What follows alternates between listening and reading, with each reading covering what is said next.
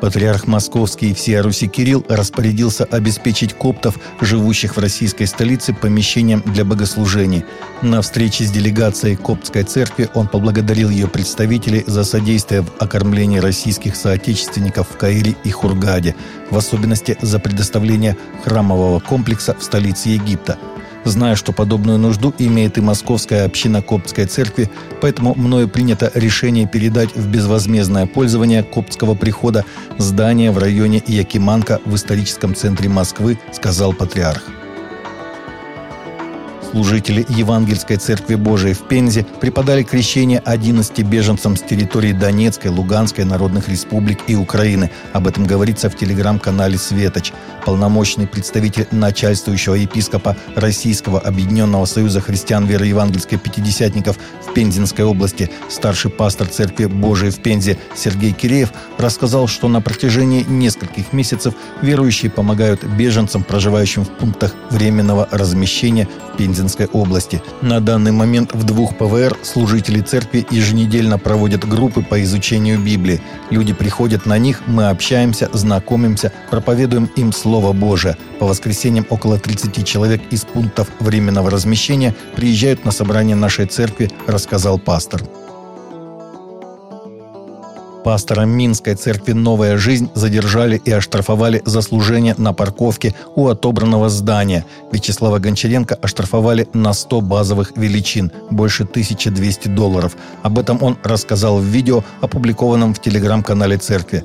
Ранее там была опубликована такая информация. Сегодня к 9.30 пастор Вячеслав был приглашен во Фрунзенское РУВД города Минска, где впоследствии был задержан. В 14.00 пастора будут судить. Предварительная Основная причина проведения собрания 18 сентября этого года.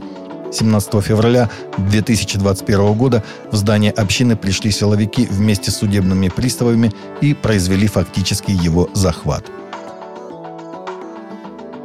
Международная коалиция сторонников свободы вероисповедания и организаций со всего политического спектра США призвала Государственный департамент назвать Нигерию страной, вызывающей особую озабоченность, и назначить специального посланника для оценки преследований христиан в ней – в письме содержится призыв к специальному посланнику Блинкину расследовать ситуацию и дать рекомендации в консультации с местными представителями. Письмо написано на фоне того, что преимущественно христианские фермерские общины в среднем поясе страны часто подвергаются нападениям со стороны этнических скотоводов-мусульман. Кроме того, присутствие исламских экстремистских группировок, таких как Бока-Харам и Исламское государство, запрещены в РФ на севере Нигерии, вынудило миллионы людей покинуть свои дома.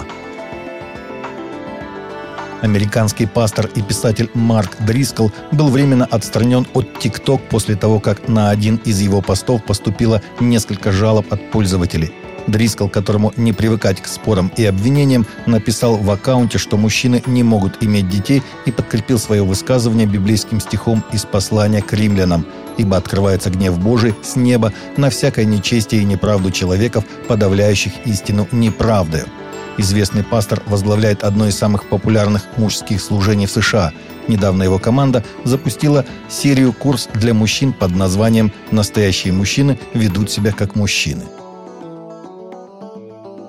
Одна американская телепроповедница, называющая себя пророчицей, Хуанита Байнум, запустила месячный молитвенный курс стоимостью 1500 долларов, и это со скидкой. По мнению Хуаниты, цена оправдывает себя из-за отличных результатов. Отвечая на критику, проповедница заявила, что в отличие от тех, кто ничего не делал, она 50 лет вела молитвенное служение и не готова опускаться до споров относительно цены своего учения. Курс стартует 6 октября в Атланте и будет рассчитан только на 150 человек. Согласно описанию, зарегистрировавшиеся на курс получат большую сумку, папку, молитвенный платок и священное масло для помазания.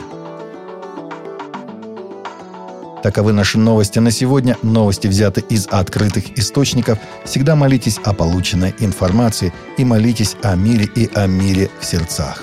Также смотрите и слушайте наши прямые эфиры с 8 до 9 по Москве или в записи на канале YouTube.